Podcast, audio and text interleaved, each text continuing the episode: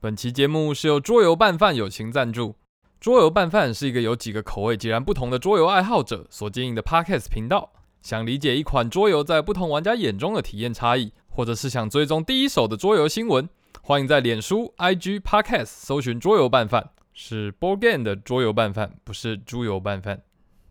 Hello，大家好，欢迎光临《人生变车指南》的第二集。那今天是八月十八号的下午，那一样是个风和日丽的好天气，所以又觉得很适合来录音。啊，因为本人现在是一个自由工作者，是一个接案的网站前端工程师。啊，未来或许会跟大家聊一聊关于自由工作者这件事情。那我今天最想聊的还是我们今天的主题，那就是质押藏宝图浪费青春的便车。看标题，可能很多人没有办法理解我所谓的藏宝图是指什么。那藏宝图是什么呢？那我们看很多的故事啊、电影啊，我认为藏宝图都有一个共通点，那就是追寻的人只知道它价值很大，但多数时候呢，你其实并不知道宝藏的内容究竟是什么。追寻的人往往只知道，哦，它是一个宝藏，我获得它，我就可以获得荣华富贵。那这样子的藏宝图，在我们的人生可说是层出不穷。人生在各个阶段都有可能从任何地方、任何人身上获得这样子的藏宝图。我们就先举一个最简单的例子，有一张藏宝图就叫做你从小好好读书，考一个好学校，你的人生就一帆风顺。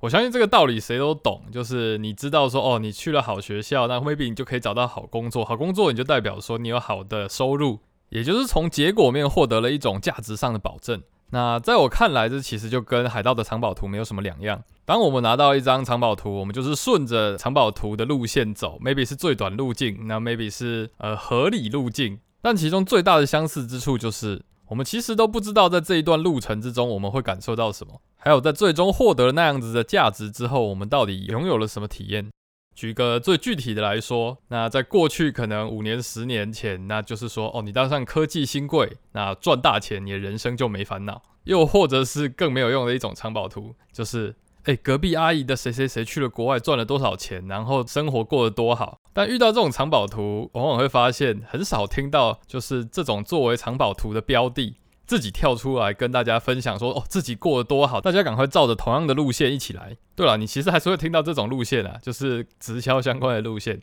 那我认为为什么会这样子，就是因为就是其实走在所谓正确道路，这个正确指的就是 OK，他 maybe 他因为有效发挥自我，然后他在帮助他人的维度上有着更高效的一个状况，以至于他可以获得比他人更多的金钱。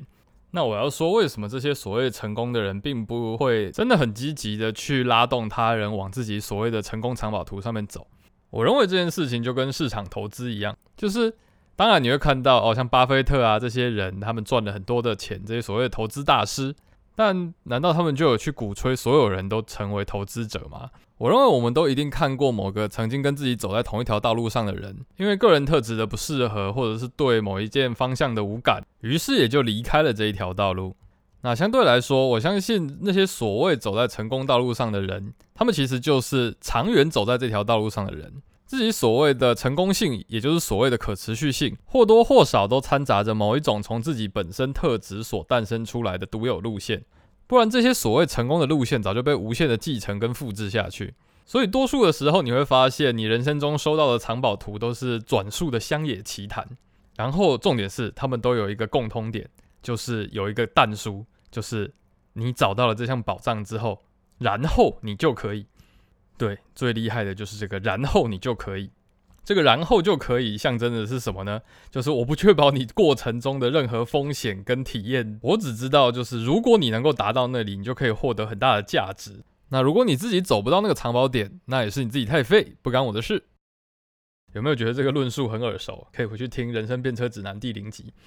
好，就以我自己来说好了，我自己人生中最具代表性的一个然后就可以就是。那我当时在选填大学志愿的时候，那因为我的职考分数考了一个不上不下，我低了我的第一志愿成大公社十三分，那我又离下面一个志愿高了一截这样子。于是我爸就推荐我说，我觉得我应该去读电机系这一类社会上扎实获得转换的一些科系，因为我爸他自己原本就是读类似工业设计，当然那时候不叫工业设计，那时候比较像是工业制造相关的科系。那他自己觉得这类学系在市场转化跟知识对价的一个模式并不是很好，不过我当然不会买单于这样子的讲法。真正让我被说服的是一个说法，就是我爸说，我就不相信电机系没有设计这件事情。哇！我突然间脑袋就被打开了，就我对啊，何处不是设计？那我自己数理能力又还算不错，那既然这样子，我何不去一个乍看之下我就可以确定我自己可以不愁吃穿，maybe 还可以有更多的金钱可以来帮助自己的朋友？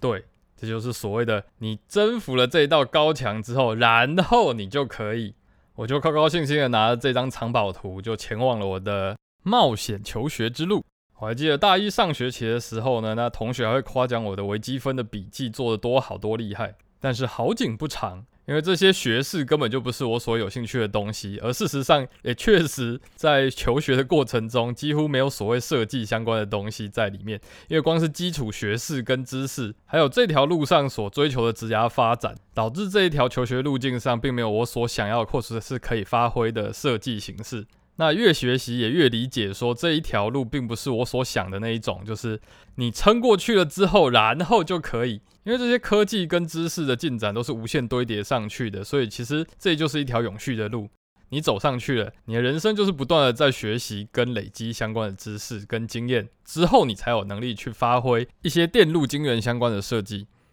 那相比我现在的职涯道路，就是前端工程师嘛。那前端工程师最常被人拿出来讲跟诟病的就是。前端技术就是推陈出新，那每一年都会有极大的变动，那很多工程师就十分受不了，就是哦，永远学也学不完这样子。但相对于我大学时代的电机系相关的学习，我其实就非常 enjoy 在前端工程的变动与学习之中，因为对我来说，他们都是在追求让我更好去做发挥。什么是发挥？就是 maybe 就是在视觉跟互动上面，让我更好的去掌握设计跟规划的一种模式。所以我要说，过程的有效体验绝对大于那种然后就可以的那种保障性目标。因为我相信，其实几乎所有的职涯道路都是一场无尽的旅程，没有那种你撑过了某一个阶段，于是你就不需要再投入的成功形式。那如果你有遇到这种感觉，就是撑过之后呢，然后就可以不用再投入的这种工作跟角色，他们绝对存在，但我相信多半都是一些最后只能够出一张嘴的惯老板跟主管，又或者是一些啃老本的衰亡性组织。所以，当你选择去追求然后就可以的目标的时候，这件事往往就代表你不知道你人生的过程要些什么，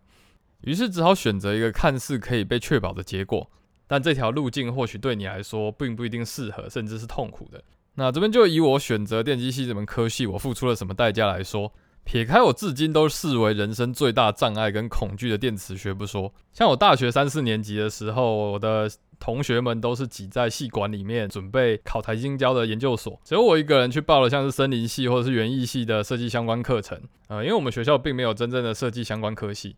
那在那个时候呢，我就变成一个异类。讲好听一点，就是那时候可能会有同学说啊，觉得高尔王我还蛮厉害的，知道自己想要什么，这是好听话。但那个时间点，我事实上我唯一知道的就只是，我如果再继续走电机系这条路，我就一定死。所以那时候大家作为伙伴聚集在一起的时候呢，那我的这个伙伴性就蛮低的这样子。那因为我就是对电机相关已经毫无愿景，所以呢，我基本上就是把那个毕业的必修路径压在最低。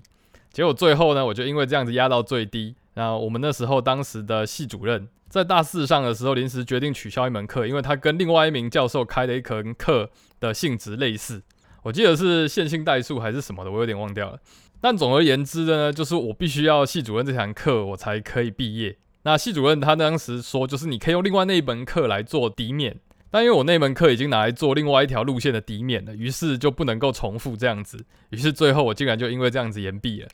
就因为被折磨在一个自己不愿意多投入的一个领域里面，就会出这种意外，然后虚耗掉更多的人生这样子。好，那如果过于价值目标性的藏宝图会导致我们过程中的虚耗，那我们过程中想要追求的真正的事物是什么？这个我们先不讲，我先来讲另外一个，就是 roadmap，也就是职涯学习路径地图这件事情。我自己是因为个人兴趣，所以开始做网站。那当我第一次决定成为职业的前端工程师的时候呢？我就看到网络上有人分享了，就是可能二零叉叉年 Front End Developer Roadmap 这样子的报告跟路径图，然后你就看到数不清的支线跟技术跟专有名词。我自己觉得 Roadmap 比藏宝图要好的太多了，因为它其实是列出了所有的选择，让你自己可以有方向性的去选择自己的职涯价值。不过 Roadmap 这种成长学习地图，就也导致了另外一种问题。就是冒牌者效应。因为我们理解了这些被通俗定义且被认可的有效转化项目之后，因为我们意识到了离所谓全覆盖的一种完全体还差了多少，那这可能让我们无论任何时候都觉得自己还是不如人，还是缺乏了什么，于是就会有通俗所说的冒牌者效应。于是可能在这个业界或者是在某个社群里面，我们所看见的就是一个单一维度的价值，而不是去信任彼此之间的差异。像我今天会有兴趣以这个主题来做分享，其实是因为我前阵子去做了一个关于前端动画相关的一个分享。那最后 Q&A 的时候，其实很有趣的是，大家其实反而都是以职涯发展的一个角度来提出这个问题。那当时来参加这个活动的人，可能都是对动态做互动有兴趣的，但很明显的这一块其实并没有被真正摆在前端的 roadmap 上面。于是很多人其实对前端互动跟动态设计相关有兴趣的工程师，就会很困扰自己所投注的热情跟技术，其实并没有被通俗性的讲白了一点，就是被计价这件事情。因为多数时候，其实对于一个产品愿景没有那么明确的公司来说，其实他们并不懂工程师除了在像演算法这类可以被验证的硬底子之外，所拥有的价值到底是什么。于是就只能用一些 roadmap 的计算方式来判断你的能力跟价值。所以我那时候的回答就是说，如果你不是这一种 enjoy 在 roadmap 的技术价值型工程师的话，那你就不是等待被验证能力的工程师，而是以作品去向他人证明自己所能够造成的影响力的前端工程师。但很明显的，其实我们很容易被这种所谓的这些 roadmap，就是所谓的价值确保路径，反而造成了自我的价值不确定跟自我怀疑。那我自己其实也有一段时间是处于这样子的状况，就是从我开始。决定要成为职业的前端工程师的时候，那当然我理所当然的我就朝着这些 roadmap 去补足自己可能不足的地方，然后尽量的去增加自己的价值，让自己的技术基底能够在某一种层面上被兑现。所以一直到去年，我真的我出了一场车祸，我当时虽然人没有受伤，但基本上它打破了我的某一种平衡，让我重新停下来去思考这一条路究竟是不是我想要走的路。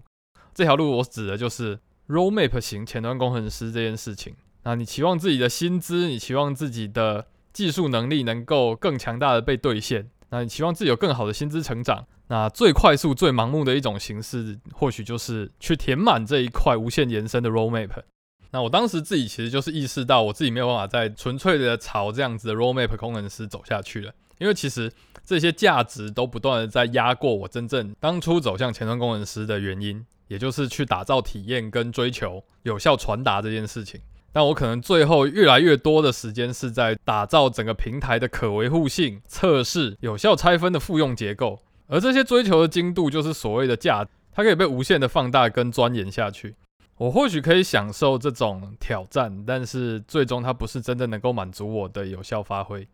好，那我们刚刚讲了街坊之间流传的人生藏宝图，还有各种展示专业的职涯 roadmap。讲白了，我们会依靠这些东西，又或者是我们会崇尚这些事情的价值，都是因为讲白了，就是我们不知道怎么办嘛，我们就只好遵从他人的有效经验跟市场的总体认可价值，来反向决定我们的人生道路，以确保自己能够有效的被兑现。不过这样子的人生就好像什么呢？我记得我国中的时候，我读的是成员国中。成人国中在那个时候呢，我现在我不知道啦，就是那个时候呢最有名的就是呢，把所有的问题学生呢都强迫转学。那这些所谓的问题学生呢，也不一定是真的就是流氓啊，或者是作奸犯科什么的，就是你只要出了一点通俗上的问题，那他就会要挟这些家长说，要么你就记过，让你成绩记录很难看，要么你就自己转学吧。那像我们当时的导师其实是一个很不错的一个老师。但也就只能够臣服在这样子的淫威体制之下。但讲明白一点，为什么？就是讲难听一点，就是这些老师根本就不知道怎么解决问题，于是他们就只能选择割除跟舍弃。那像我们当时的班级，就从四十一还四十二个人转到剩下三十三个人。但这样子的价值，其实就是你宁愿舍弃不知道如何被发挥的特质，然后去选择一个确保能够被兑现的道路。这其实是一种很令人悲伤跟觉得难过的一件事情。好，所以那到底要怎么办？那就是要解决问题嘛。那我自己认为最核心的关键还是去理解每一个人自己的有感的核心。那有兴趣可以去参照我们的第零集。那像刚刚说的问题，就是我们只看到结果，我们却不懂得究竟过程我们想要追求的是什么。但明明其实只要我们能够确保我们过程想要的是什么，我们就可以打造有效的累积跟有效的连接符号，去提升自己在有效帮助他人的转化率，那也就可以获得更高效的一个金钱回报。那就以我来说，我自己的有感核心会是去明确的去挑战有方向性的一些目标，然后这些目标如果是跟体验相关的呈现，或者是体验相关的工具开发，我就会更加有感。那我本身也享受去追逐跟传达愿景这件事情，所以我选择了 podcast。那像我当时会成为前端工程师，也是因为我写了一个小说。那这个小说其实是在讲某一种愿景。那于是我才因为这样子想要展现这样子的愿景，所以才间接引领我走上前端工程师之路。OK，那刚刚说的是理解自己的有感核心，那更重要的其实是找到正确的互补这件事情。就跟刚刚说的，为什么我们会去仰赖 roadmap 或者是藏宝图，是因为我们没有办法把自己放到一个对的地方。但我们人并不像是化学元素一样，就是这些价键啊之类的组合是相对有限的。我们每一个人之间有感形式的差异，让我们每一个人的互补跟组合有了无限的可能性。当然，我们还是会回到角色这件事情。那可能产品开发就 P M R D S A B D 各种各种这些被定义出来的角色，那这些角色都会长出相应的 roadmap，然后搞得好像我们要去完美适应这些被定义出来的形状这样子。但现实上，组织的互补形式都没有这么的明确。就像前端工程师有偏设计型的前端工程师，也有偏工程端的前端工程师。那往往合作上的价值识别其实都是。依照当时的人员状况来调整最佳的互补效果。像我非常喜欢我朋友就是 Mark 那个梁佑文，他前阵子写了一篇关于就是 UX 转到 PM 的一篇分享文章。那其中有一段就谈到，他作为投射型的 PM 跟另外一名显示型的一个 PM，从彼此有感形式的不同跟看待事情的差异来互补对于产品的面向发展。就让我深深感受到这种化学元素有限，但是人的差异性无限。那我们乐谱演奏的形式就是无限的。那关于这篇文章，我会放在叙述栏里面，那有兴趣的人可以去看。OK，那回过头来说，所以我现在会觉得，如何去与人聊天，去厘清自己可以去互补对方，进而打造彼此的愿景，会比去无限扩展自己的价值证明而来的更重要。不过说实话，讲归讲，就是。人要承认自己的局限是需要勇气的。当我们拥抱了某一种特质之后，我们也就毕竟拥抱了某一种局限。但我最近就拥有了一个蛮深的感触，就是当自己已经认识、厘清自己的核心有感之后，就可以相信自己其实是可以从某种满足上去帮助他人的。那其实你就可以无惧的去向他人阐述自己是谁，跟承认自身的局限，因为你其实知道如何跳脱纯粹的价值，用自己真正有感的发挥来满足自己。那当然，你或许会因为承认自身的局限而失去当前的机会，但你会因为用对的自己来帮助对的人而走得更远。而你所承认的局限，也就成为了你找到正确互补伙伴的接口，让他们去补足你完成那一些你认同价值但其实你无感的事情。对，讲的好像很理所当然、很厉害，但我敢发誓，如果重新来过，我应该还是会度过那一段。需要不断累积力量来向自己证明的那一段日子。好了，那人生变车指南的第二集就跟大家分享到这里。那我觉得这是一个我从去年离职到现在之后沉淀下来的一个总结。那回归这个节目的初衷就是，这是一台便车，基于我自己人生方向的一台便车。那所以我不可能去涵盖所有人的各种人生方向。只是希望可以帮助到可能有同样方向，那就可以搭上我这台便车，看看我所看到的风景。那从第零集就一直在讲的，我们差异性的核心有感这件事情，该怎么样的去发掘跟被厘清？我未来应该会不止一集的来聊这件事情。不过那还需要一段的整理跟系统化。OK，那人生变车指南第二集就到这里结束，我们第三集人生撞车指南再见。